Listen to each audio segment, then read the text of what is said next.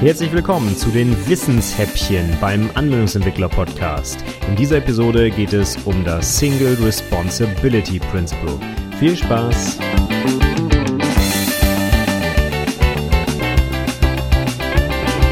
Hallo und herzlich willkommen zum dritten Wissenshäppchen hier im Anwendungsentwickler Podcast. Mein Name ist Stefan Macke und heute geht es um das erste der sogenannten Solid Prinzipien, das Single Responsibility Principle oder auch SRP abgekürzt. Das ist das erste auf der Liste der Solid Prinzipien, weil es auch eines der wichtigsten ist, vielleicht sogar das wichtigste, nämlich ein Ding, eine Aufgabe. So kann man es eigentlich relativ kurz zusammenfassen. Oder auch wie der, ja, ich will nicht sagen Schöpfer äh, des Prinzips, aber derjenige, der es wohl zum ersten Mal aufgeschrieben hat und ihm einen Namen gegeben hat, nämlich Uncle Bob, Robert Martin, der Autor von Clean Code, der hat es so definiert, there should never be more than one reason for a class to change. Also eine Klasse soll aus genau einem einzigen Grund geändert werden dürfen und nicht aus mehreren. Also darum geht's. Eine Klasse soll genau eine Aufgabe haben, denn das bedeutet, wenn ich diese eine Aufgabe ändern will, dann muss ich die Klasse ändern. Aber nicht, wenn ich keine Ahnung was in meiner Datenbank ändere, muss ich auf einmal meine Klasse anpassen, die mit dieser Datenbank gar nichts zu tun hat. Darum geht's im Prinzip, dass die Klasse in sich konsistent ist, dass sie nur Dinge enthält, die zueinander gehören und eben nicht noch andere Dinge, die eigentlich gar nicht dazugehören. Und dieses, die Dinge in der Klasse gehören zusammen, das nennt man auch Kohärenz und das bezieht sich insbesondere auf die Attribute und Methoden in dieser Klasse. Die Kohärenz, das ist eigentlich eine Softwaremetrik, mit der man misst, wie gut die Methoden und die Attribute einer Klasse zusammenpassen und zusammengehören. Was bedeutet das? Man misst zum Beispiel, wie viele Attribute der Klasse in den jeweiligen Methoden überhaupt benutzt werden. Und wenn es zum Beispiel Methoden gibt in einer Klasse, die gar nicht alle Attribute benutzen oder noch schlimmer, die nur ein einziges Attribut benutzen dieser Klasse und andere Methoden, die ein ganz anderes Attribut der Klasse nutzen, warum gehören die dann zusammen? Denn diese zwei Attribute haben augenscheinlich nichts miteinander zu tun, wenn zwei völlig unterschiedliche Methoden die jeweils nur benutzen. Und das ist quasi die formelle Definition der Kohärenz. Das kann man jetzt messen, wie viele Methoden, wie viele quasi äh, prozentual Attribute dieser Klasse nutzen und dann kommt man zu dieser Kohärenz. Und das ist eine Aussage darüber, wie gut die Bestandteile dieser Klasse zusammengehören. Und im Prinzip geht's beim SRP genau um das, um die Kohärenz der Klasse. Das heißt, gehört das alles zusammen oder hat eine Klasse zum Beispiel mehrere Aufgaben? Und das würde ja bedeuten, wenn ich die eine Aufgabe anpassen muss, habe ich eventuell auch bei der zweiten Aufgabe, die diese Klasse übernimmt, einen Fehler eingebaut. Denn es ist ja die gleiche Klasse, der gleiche Code, den ich da aufgemacht habe. Und wenn ich jetzt zum Beispiel in einer Methode irgendein Attribut ändere und gar nicht weiß, dass in der gleichen Klasse noch eine ganz andere Funktionalität vielleicht das gleiche Attribut benutzt, dann habe ich quasi diese Funktionalität Funktionalität kaputt gemacht, obwohl ich ja eigentlich eine ganz andere anpassen wollte. Und das ist natürlich schlecht für die Änderbarkeit, für die Wartbarkeit und auch um Fehler nachvollziehen zu können, die ich da eingebaut habe. Denn eigentlich wollte ich ja was ganz anderes machen und auf einmal fällt irgendwo hinten rechts ein, keine Ahnung, irgendwie ein Sack um, ja, obwohl ich eigentlich ganz vorne links irgendwas gemacht habe. Das soll natürlich nicht passieren, denn das führt ja dazu, dass ich selber gar nicht mehr verstehe, was ich da gemacht habe und warum jetzt auf einmal was kaputt gegangen ist. Man kann aber dieses Single Responsibility, und das mache ich auch ganz gerne, auch auf andere Komponenten beziehen als auf eine Klasse. Also für mich gehören zum Beispiel auch Variablen, Methoden oder sogar ganze Komponenten oder sogar ganze Programme mit zu diesem Single Responsibility Principle. Denn alle diese Dinge sollten eigentlich nur eine einzige Aufgabe haben. Man kann einer Variablen zum Beispiel auch mehrere Aufgaben quasi zuteilen. Stellen wir uns mal eine boolsche Variable vor, die dann zum Beispiel das Prüfergebnis von mehreren Abfragen enthält. Ja, was weiß ich, ähm, Person ist über 18 und kriegt einen Nachlass zum Beispiel. Dann könnte ich ja diese Abfrage über 18 und bekommt Nachlass in einer boolschen Variablen ablegen. Und schon hat diese Variable zwei Aufgaben und das führt dann dazu, dass ich später diese eine äh, Abfrage, die ich da gemacht habe, gar nicht mehr auseinanderrupfen kann. Wenn das sinnvoll ist, weil ich das dann an der einen Stelle immer zusammen brauche zum Beispiel, ist das natürlich okay, ja, das war jetzt auch nur ein Beispiel, aber häufiger hat man es in Methoden zum Beispiel. Wenn ich da anfange, irgendwas zu programmieren, dann könnte ich da noch mal eben schnell diese Kleinigkeit auch noch mitmachen. Da könnte doch diese Methode nicht nur das Ding in der Datenbank speichern, sondern auch noch eine Bestätigungsmail an den Benutzer schicken, zum Beispiel. Und dann sieht man sich ganz schnell damit konfrontiert, dass so eine Methode halt auf einmal viel, viel, viel mehr macht, als sie eigentlich mal macht machen sollte. Und dann wird es ganz schwierig, diese Methode zum Beispiel zu testen. Ja? Denn man kann in dem Beispiel von eben nicht das Speichern in der Datenbank losgelöst von dem Mailversand testen. Das heißt, jedes Mal, wenn ich gucke, ob ähm, die Methode auch was in der Datenbank ablegt, muss ich so ganz nebenbei auch noch eine Mail verschicken. Und wenn ich zum Beispiel für diesen Test aktuell gar keinen Mail-Server hier rumstehen habe, meinetwegen, dann habe ich auf einmal eine Abhängigkeit, die ich nicht auflösen kann und der Test schlägt fehl. Zum Beispiel. Ja, ist jetzt bewusst übertrieben, das Beispiel. Aber es gibt natürlich in ganz vielen Bereichen so die Möglichkeit, Dinge, die eigentlich nichts miteinander zu tun haben, mal eben schnell in der gleichen Methode unterzubringen. Beispiel jetzt beim Speichern äh, wäre jetzt vielleicht ein Prozess, wo ein neuer Benutzer sich registriert. Da muss dieser Benutzer natürlich in der Datenbank abgelegt werden und so eine Bestätigungsmail vielleicht auch noch verschickt werden. Das gehört zum gleichen Use Case, aber die Aufgabe Mailversand und Datenbankzugriff, die haben natürlich technisch überhaupt nichts miteinander zu tun. Und wenn ich jetzt aus Versehen beim Datenbankzugriff irgendwie einen Fehler mache, führt das eventuell später dann dazu, dass die Mail einen falschen Inhalt hat, obwohl eigentlich beides voneinander äh, getrennt sein sollte, losgelöst voneinander sein sollte und sich nicht gegenseitig irgendwie beeinflussen sollte. Zumindest nicht negativ. Ja? Kann ja sein, dass die Mail Inhalte aus der Datenbank braucht. Okay, aber selbst dann würde ich das beides nicht in einer Methode verwursten, sondern eine Methode macht den Datenbankzugriff und irgendwelche Sachen, die da rauskommen, werden dann als Parameter meinetwegen an eine zweite Methode, die nur den Mailversand macht, dann übergeben, meinetwegen. So habe ich dann beide technischen Sachen auseinandergehalten und kann zum Beispiel den Datenbankzugriff anpassen, ohne die Mail zu zerstören. Also man kann das auf beliebigen Ebenen definieren. Ich kann mir angucken, ob eine Klasse in sich konsistent ist, eine Methode, aber auch eine ganze Komponente oder ein ganzes Programm.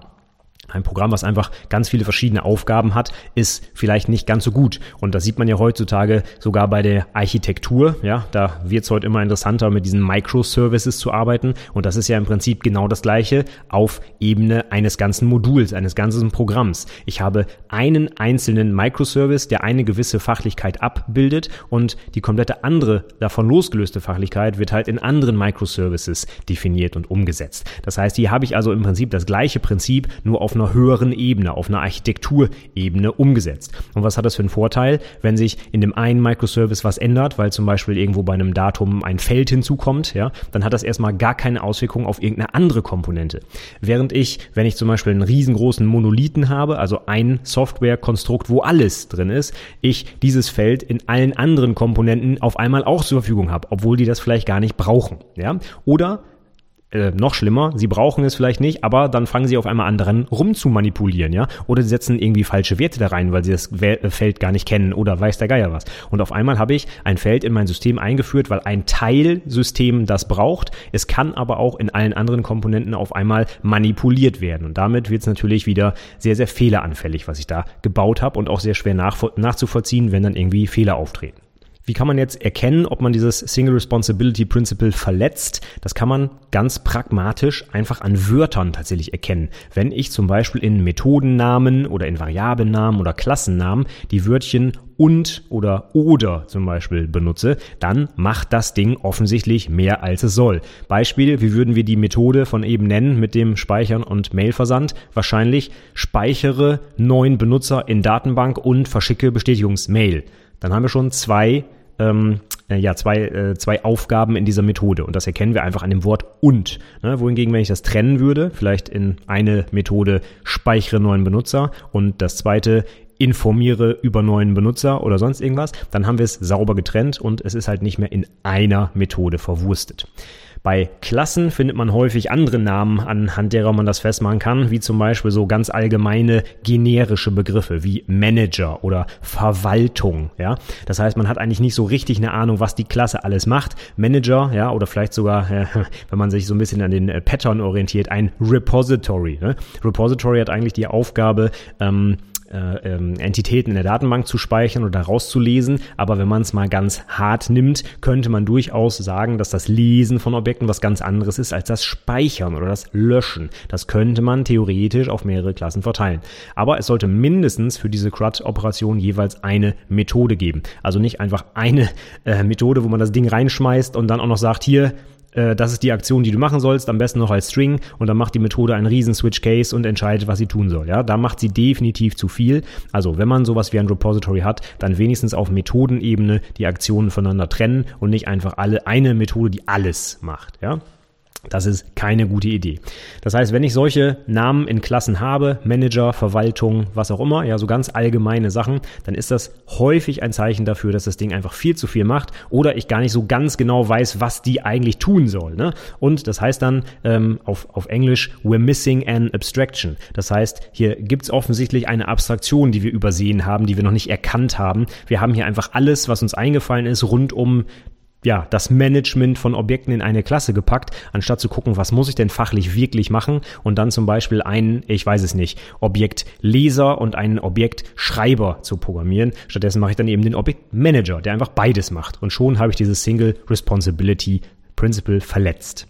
Ganz häufig sieht man eine Verletzung von diesem Prinzip, wenn man sich Klassen anguckt, die aus verschiedenen Schichten der Architektur Dinge tun. Wie zum Beispiel eine Business-Logik-Klasse, die ganz nebenbei auch noch die Daten aus der Datenbank holt und sie in eine Oberfläche anzeigt. Das heißt, ich habe die Datenbanklogik, die Geschäftslogik und die Anzeigelogik in einer Komponente verwurstet. Und das hat eine ganz starke Konsequenz, denn ich kann diese einzelnen Logikteile nie wiederverwenden. Die sind hart miteinander verdrahtet in einer Klasse. Wenn ich diese Klasse jetzt in einem anderen anderen Projekt wiederverwende, habe ich automatisch die Abhängigkeit auf die Datenbank und die Anzeigelogik. Ja? Wenn ich jetzt meine Geschäftslogik hart zum Beispiel mit einer Web-Oberfläche verdrahte, dann kann ich diese Logikklasse halt nie wieder in einer Konsolenapplikation benutzen, denn da gibt es keine Web-Oberfläche. Oder wenn ich an anderer Stelle die Daten aus einer Datenbank hole ähm, oder beziehungsweise nicht aus einer Datenbank hole, sondern aus einer Textdatei oder aus einem Web mir lade oder was auch immer, dann kann ich die Klasse auch nicht benutzen, denn sie erwartet ja eine Datenbank. Und das bedeutet, ich habe auch noch unterschiedliche Architekturebenen in einer einzigen Klasse verwurstet und kann ja das deswegen nicht mehr trennen und de facto einfach nicht mehr wiederverwenden. Und das ist ganz, ganz schlecht. Wir wollen ja gerade so programmieren, dass wir nicht alles doppelt und dreifach machen, sondern Dinge, die wir schon fertig haben, erneut benutzen können, eben wiederverwenden können. Und das schaffen wir nicht, wenn meine Businesslogik hart an eine Oberfläche gebunden ist oder an eine Datenbank. Und das ist auch häufig ein Riesenproblem in Legacy-Anwendungen, kenne ich auch selber aus äh, meinem Alltag. Unsere alten Komponenten, die funktionieren genau so. Ja? Die haben im Prinzip eine Leseschleife, die über die Datenbank läuft und mitten in der Schleife wird dann zum Beispiel ein Datensatz auf einer Oberfläche angezeigt. Das kann man sich wirklich so vorstellen, so laufe über die Datenbank für jeden Datensatz, mache ein bisschen Geschäftslogik und zeige das Ergebnis in der Oberfläche an. Das heißt, diese Komponente ist null wiederverwendbar. Ohne die Datenbank und ohne die Oberfläche funktioniert die gesamte Logik nicht. Und diese Komponente ist deswegen sowohl nicht wiederverwendbar als auch, und das kommt noch dazu, überhaupt nicht testbar. Denn ich kann zum Beispiel diese Logik gar nicht abprüfen ohne eine Datenbank. Allein um, was weiß ich, meinetwegen die Selektionslogik testen zu können, müsste ich eine Datenbank im Hintergrund haben, in der auch Daten stehen, denn diese Komponente ist ja hart an die Datenbank gebunden. Und ich kann die im Test halt nicht einfach austauschen, weil die die eben benötigt, um überhaupt funktionieren zu können. Und dann für die Tests noch schlimmer eigentlich ist die Oberfläche, denn die Oberfläche, ja, die erwartet dann teilweise sogar Benutzereingaben und bleibt stehen, solange bis der Benutzer was tut. Und das kann ich natürlich im Test überhaupt nicht haben. Ich will natürlich, dass das Ding ratzfatz durchläuft und nicht, dass irgendein Benutzer den Test auch noch durchklicken muss am besten. Das ist ja, da wird man ja wahnsinnig, ja. Das äh, ist auch einfach, das ist weder automatisierbar noch irgendwie durch, durch einen Menschen leistbar sowas. Und das will natürlich auch keiner machen. Die automatisierten Tests haben ja gerade den Vorteil, dass sie irgendwie dunkel im Hintergrund laufen müssen und, und äh, können und nicht irgendwie durch den Menschen auch noch durchgeklickt werden. Also, das ist ein Riesenproblem, wenn ich mehrere Sachen miteinander verdrahte und dann auch noch aus äh, verschiedenen Ebenen der Architektur, ja, dann sind sie weder wiederverwendbar noch testbar und das ist ganz, ganz schlecht. Ein krasses Gegenbeispiel oder sogenanntes Anti-Pattern zum Single Responsibility Principle wäre dann auch die sogenannte God-Klasse. Das ist halt eben eine Klasse, die alles kann und alles macht. Ne? Das heißt, ich habe in meinem Programm, können wir uns vorstellen, wenn ich Java programmiere, habe ich eine einzige Klasse und am besten habe ich eine einzige Main-Methode und da drin wird einfach alles gemacht. Ne? Die macht Datenbankzugriff, Logik, Ausgabe, alles in dieser einen Klasse. Das heißt, die weiß alles, die kann alles, die macht alles. Aber wenn ich diese Klasse anpacke und ich baue einen Fehler rein, dann geht am Ende einfach gar nichts mehr, weil er die gesamte Klasse beeinträchtigt wird. Und das ist ganz, ganz schlecht und auch noch völlig untestbar, denn die einzelnen kleinen Logikbestandteile mittendrin in dieser Gottklasse kann ich unmöglich testen, ohne den ganzen anderen Rumst, der noch mit dranhängt, auch mitzutesten. Und das ist meistens unmöglich. Okay, das war das Single Responsibility Principle. Gehen wir nochmal kurz die Vorteile durch, aber auch nochmal einmal die Nachteile, die ich auch nicht unerwähnt lassen möchte. War auch ein kleiner Hinweis von einem Kommentar bei mir im Blog zu einer der letzten Podcast-Episoden. Gerne auch mal auf die Nachteile eingehen, ja. Gerade bei Don't Repeat Yourself zum Beispiel wurde das als Kommentar dazu geschrieben. Das ist ja nicht immer der Weisheit letzter Schluss. Schluss. Manchmal ist es auch sinnvoll, bewusst Sachen zu duplizieren. Ähm, ja, das ist richtig und das nehme ich mir hier jetzt gerne mal mit und äh, gucke mir auch dann nochmal kurz die Nachteile an. Also Vorteile, wenn wir das Single Responsibility Principle einhalten, ist, dass die Klassen, Methoden, Variablen, insgesamt einfach Komponenten viel, viel kürzer und besser verständlich sind. Denn weniger Aufgaben heißt auch, ja, eben weniger zu tun und auch weniger Code in den einzelnen Komponenten. Also kurzer, präziser, knackiger, kohärenter Code. Und das macht es viel besser verständlich und auch leichter anpassbar. Die Entwickler können Anpassungen an diesen Komponenten leichter durchführen und finden auch schneller die Stelle, wo sie was anpassen müssen, denn es gibt ja nur eine Stelle, wo eine Änderung durchgeführt werden muss. Es ist also auch für das Auffinden von Stellen, die angepasst werden müssen, deutlich einfacher.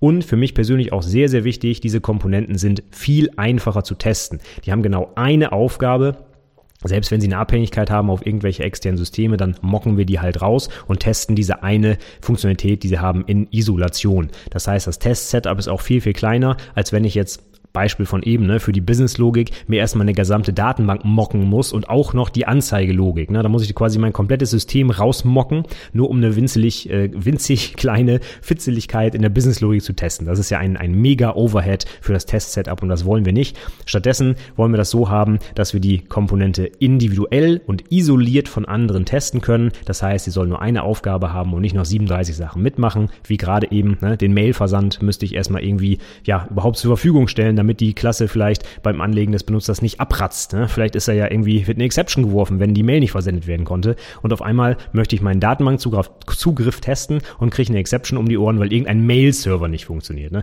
Und das hat natürlich auch auf die Verständlichkeit des Tests nachher eine riesen Auswirkung. Schlägt auf einmal mein Test fehl, ne? mein Datenbanktest schlägt fehl, weil ein Mail-Server nicht verfügbar ist wie passt das zusammen? Ne? Also, das wollen wir auf jeden Fall nicht. Und außerdem ist es so, dass beim Testen eigentlich immer zu viel Setup ein Problem ist. Das heißt, wenn ich ganz viele Abhängigkeiten habe, die ich erstmal bereitstellen muss, dann ist das ein Riesenproblem und aufwendig und schwer verständlich. Und ne, ein gutes Beispiel sind irgendwie Mocks, die auf ihre ähm, oder oder Stubs, die auf ihre Methodenaufrufe mit anderen Stubs, die nochmal wieder irgendwie was äh, stubben oder mocken, antworten müssen, ne? weil wir irgendwie riesengroße Objektkonstellationen aufbauen müssen, nur um eine kleine Fitzeligkeit zu testen. Und wenn wir sowas haben, wenn wir so einen komplexen Test-Setup haben, dann ist es meistens so, dass die Klasse, die wir eigentlich testen wollen, einfach viel zu viel macht. Also das Single Responsibility Principle verletzt. Und jetzt komme ich noch kurz zu den Nachteilen. Die Konsequenz aus einem durchgezogenen SRP wäre ja, dass ich ganz viele kleine Dinge in meinem Programm habe. Ich habe ganz viele kleine Methoden in ganz vielen kleinen Klassen. Und das führt dazu, dass ich eventuell eine schlechtere Übersicht über das Gesamtsystem habe. Denn wo ich vorher vielleicht drei, vier Klassen hatte, habe ich jetzt auf einmal 30, 40. Und das zu verstehen, ist natürlich dann für Menschen auch wiederum schwierig. Die einzelnen Komponenten gucke ich mir an und kann die sehr schnell verstehen und testen, super. Aber das Zusammenspiel dieser ganzen kleinen Komponenten auf einer höheren Ebene, das wird dadurch vielleicht natürlich ein bisschen, ja, schwerer verständlich. Und da sollte man auf jeden Fall also entgegenwirken. Aber ich sage erstmal als Kernaussage auf jeden Fall eher das SRP befolgen und möglichst viele kleine Dinge machen. Das hat sehr, sehr viele Vorteile und die mangelnde Übersichtlichkeit vielleicht, da kann man ja was tun. Ja, da kann man zum Beispiel in Java wäre es vielleicht eine Package-Struktur oder in .NET eine Namespace-Struktur aufbauen mit unterschiedlichen Ordnern, wo die Sachen dann, die zusammengehören, äh, auf einer höheren Ebene eben zusammenliegen dass man sie findet. Man kann sich natürlich auch an Namenskonventionen halten, ja. Und da habe ich dann zum Beispiel in modernen IDEs schnell die Möglichkeit, mit einem Shortcut bestimmte Sachen direkt aufzumachen. Wenn ich weiß, ich brauche einen Benutzer, Controller meinetwegen, ne. In Eclipse wäre es äh, Steuerung Shift T B, C eingeben und dann macht er mir den Benutzer-Controller auf. Also das heißt, die Navigation und so weiter, das mache ich ja nicht mehr per Hand und suche mir da meine Dateien raus. Das machen die IDEs alles für mich, ja. Und wenn ich im Dateisystem suche, dann hilft mir halt diese Package- oder Ordnerstruktur da weiter und insgesamt auch die Namenskonventionen. Wenn ich also nicht komische kryptische Abkürzungen für die Klassen nehme, sondern vernünftig ausgeschriebene lange Namen, dann finde ich auch durch eine vernünftige Suche, die jede IDE mitbringt, meine Komponenten relativ schnell wieder. Von daher, für mich ist das kein Grund, dagegen spricht. Im Gegenteil, ich will auf jeden Fall kleine Komponenten. Das heißt, wenn ich dann eine Funktionalität suche, kann ich auch genau nach dieser Funktionalität suchen in meinetwegen meiner IDE und dann geht mir halt genau die eine Klasse auf, wo das drin ist und nicht das eine große Monster, wo ich dann noch irgendwie die 37. Methode suchen muss, wo das dann drin ist. Ja? Also kann sein, dass die Übersichtlichkeit leidet, aber jetzt sind wir mal ganz ehrlich, da muss auch schon einiges zusammenkommen. Also in kleinen Projekten, ich sag mal bis zu 50 Klassen, das sollte kein Problem sein. Das sollte man noch so äh, im Kopf zusammenkriegen. Bei größeren Projekten, klar, wird das eventuell ein Problem, aber mit Namenskonventionen und Strukturen auf Ordnerebene kann man da, glaube ich, gut entgegenwirken. Nächster Nachteil wäre allerdings, und das ist dann auch schon der letzte Nachteil, ich habe nur zwei, ja, wenn wir dazu übergehen, dass die Klassen immer nur eine Aufgabe haben, das heißt in sich kohärent sind, dann führt das automatisch dazu, dass die sogenannte Kopplung steigt. Denn eine Klasse kann nicht mehr alle ihre, also ihre Aufgaben schon, aber alle Aufgaben des Systems abbilden, sondern nur noch einen Teil des Ganzen. Um aber die übergeordnete Gesamtaufgabe umsetzen zu können, brauchen wir jetzt also mehrere kleine Komponenten, die miteinander zusammen zusammenarbeiten, die interagieren. Und das bedeutet, dass diese Klassen Abhängigkeiten auf andere Klassen haben, um eine Gesamtfunktionalität umzusetzen. Ja? Wenn ich also jetzt im Beispiel von eben meinen Benutzer, meinen neuen Benutzer anlege, dann brauche ich die Komponente, die mit der Datenbank redet und die Komponente, die mit der Mail, mit dem Mail-Server redet. Und dann brauche ich auch noch eine Komponente, die beide verdrahtet, weil die sollen sich ja nicht gegenseitig kennen. Das heißt, ich habe mehr Komponenten und die sind miteinander verbunden und hängen also auch von anderen Klassen eventuell ab. Und das führt dazu, dass da vielleicht auch die Testbarkeit ein bisschen schwieriger wird. Da brauchen wir dann nämlich genau solche Stubs und Mocks. Ja? Stellen wir uns einfach mal vor, der, die, äh, die Datenbankklasse, äh, wenn sie fertig ist mit der Speicherung, ruft die direkt die Mail-Klasse auf. Das würden wir so nicht machen, aber angenommen, das wäre so, dann müssten wir halt diese Mail-Klasse, die da benutzt wird, im Test eben rausmocken oder rausstubben. Und das führt dazu, dass die Datenbankklasse selbst etwas schwieriger testbar ist, denn wir müssen ja diese externe Abhängigkeit eben im Test ersetzen durch so einen Stub oder einen Mock und das macht das Ganze etwas schwieriger zu testen, weil eben diese höhere Kopplung da ist. Eine Klasse alleine reicht nicht mehr, um meine Aufgabe zu lösen. Ich brauche mehrere Klassen im Zusammenspiel und dadurch wird eben auch diese Anwendung komplexer und eventuell auch schwieriger sogar zu testen in der Gesamtheit. Ne? Die einzelne Klasse alleine ist immer sehr, sehr einfach zu testen weil die ja eine, ähm, eine losgelöste Funktionalität hat, aber eben das System als Ganzes, da könnte es dann eben halt schwierig werden. Gut, das heißt, so die beiden ähm, wichtigen Dinge, die Kohäsion und die Kopplung, die bedingen sich immer gegenseitig. Ne? Wenn ich eine ganz, ganz hohe Ko äh, Kohäsion, ja nicht Kohärenz, Kohäsion heißt es, wenn ich eine ganz hohe Kohäsion habe, dann heißt das eigentlich automatisch, dass ich auch eine hohe Kopplung haben werde, denn ich kann als einzelne Klasse das Gesamt, ähm, die Gesamtaufgabe nicht mehr abbilden. Aber eigentlich will ich immer eine kleine Kopplung haben. Ne? Denn je mehr Klassen ich brauche, um meine Aufgabe zu erledigen, ja, umso komplizierter wird dann halt auch eben der Test und umso äh, fehleranfälliger wird das eben auch. Das heißt, ich möchte eigentlich eine hohe Kohärenz und eine kleine Kopplung. Aber mh, hm, das ist meistens halt nicht möglich, deswegen brauche ich irgendwie einen Mittelweg. Ne? Ich möchte schon eine in sich geschlossene Klasse, ich will aber auch nicht zu viele Abhängigkeiten nach draußen haben. Also das ist genau unsere Aufgabe als Softwareentwickler, diese Entscheidungen zu treffen und dann im Zweifel eine Kopplung Kopplung mehr einzubauen, damit die Kohärenz passt oder eben umgekehrt. Ja? Okay, ich weiß jetzt gerade gar nicht, ob ich am Anfang dieser Episode die ganze Zeit Kohärenz gesagt habe. Das ist irgendwie das falsche Wort. Also Kohäsion heißt das Ding. Ne? Auf Englisch Cohesion. Da wollen wir eine High Cohesion und Low Coupling. Das heißt hohe Kohäsion und eine geringe Kopplung zu anderen Komponenten. Also wenn ich vorher Kohärenz gesagt habe, bitte vergessen, Cohesion, Kohäsion heißt dieser Fachbegriff wobei man laut äh, englischem Wörterbuch auch Coherence für Bindigkeit, Zusammenhalt nehmen kann. Also von daher war der wohl nicht ganz so falsch. Aber in der Fachliteratur wird halt immer von Coupling und Cohesion gesprochen, also Kopplung und Kohäsion. So, das soll es jetzt zum ersten Prinzip des Solid Principles gewesen sein. Das Single Responsibility Principle nochmal ganz knackig zusammengefasst. Bedeutet, dass jedes Ding, jede Komponente, also jede Klasse, Methode, Variable, was auch immer, nur eine Aufgabe haben sollte, die sie erfüllt und nicht zu viele Dinge auf einmal tun soll. Das erhöht die Wiederverwendbarkeit, die Testbarkeit und insgesamt auch das Verständnis dieser Komponenten. Ein Nachteil ist eventuell, dass bei ganz vielen kleinen Komponenten die insgesamte Übersicht über unser Projekt oder unser Pro äh, Programm etwas leidet, aber im Großen und Ganzen überwiegen da ganz klar die Vorteile. Also für mich wäre es ähm, ja fast so wie das Dry Principle eigentlich anzuwenden, dass SAP erstmal alles in sein eigenes kleines Modul packen und wenn man dann feststellt, es nimmt aber überhand und es sind zu viele, dann kann man ja immer noch nach oben hin irgendwie aggregieren, aber nachträglich Dinge wieder auseinanderreißen, das ist sehr, sehr schwierig. Ne? Wie das Beispiel mit Datenbankzugriff, Anzeigelogik, Businesslogik in einem Modul verwurstet, das wieder sauber auseinanderzunehmen und die einzelnen einzelnen Komponenten nachher zu bekommen, das wird ja fast unmöglich. Das sage ich dir anhand meiner langjährigen Erfahrung mit Legacy Software, die genauso aufgebaut ist. Das Gegenteil ist kein Problem. Drei, ins, äh, drei getrennte Komponenten zu einer großen zusammenzusetzen, kein Thema. Umgekehrt super, super schwierig und ganz fehleranfällig. Von daher SRP bitte beachten bei der täglichen Programmierung, genau wie das Dry-Prinzip, äh, Dry-Prinzip, eines der wichtigsten Prinzipien, wie ich finde, bei der Softwareentwicklung. Gut, okay, das war's jetzt für heute, für dieses dritte Wissenshäppchen. Ich hoffe, es war ein bisschen was für dich dabei und auch was, was du in deinem täglichen Alltag bei der Programmierung anwenden kannst. Ich würde mich über dein Feedback freuen. Ich habe noch in den Shownotes zur Episode ein paar Links hinterlegt, gerade auch zu dem Artikel oder zu dem ganzen Buchkapitel sogar von Uncle Bob zum Thema SAP, was man sich kostenlos im Internet anschauen kann. Guck doch mal vorbei unter anwendungsentwicklerpodcast.de slash WH3, also Wissenshäppchen 3, W und H bitte groß geschrieben und 3 einfach als Ziffer 3. Würde mich freuen, wenn ja, du mir ein Feedback hinterlässt. Schau doch einfach mal vorbei und ansonsten ansonsten freue ich mich natürlich auch, eine Podcast-Bewertung von dir zu bekommen, zum Beispiel auf iTunes oder Stitcher oder wo du auch immer diesen Podcast hörst. hörst. Würde mich freuen, denn das trägt dazu bei, dass der Podcast noch ein bisschen bekannter wird und ich noch mehr ähm, ja, Anwendungsentwicklern da draußen helfen kann. Damit mache ich jetzt für heute Schluss. Wir hören uns beim nächsten Wissenshäppchen wieder oder auch beim nächsten Anwendungsentwickler Podcast. Würde mich freuen, wenn du wieder reinhörst. Bis dahin sage ich vielen Dank fürs Zuhören und bis zum nächsten Mal. Tschüss.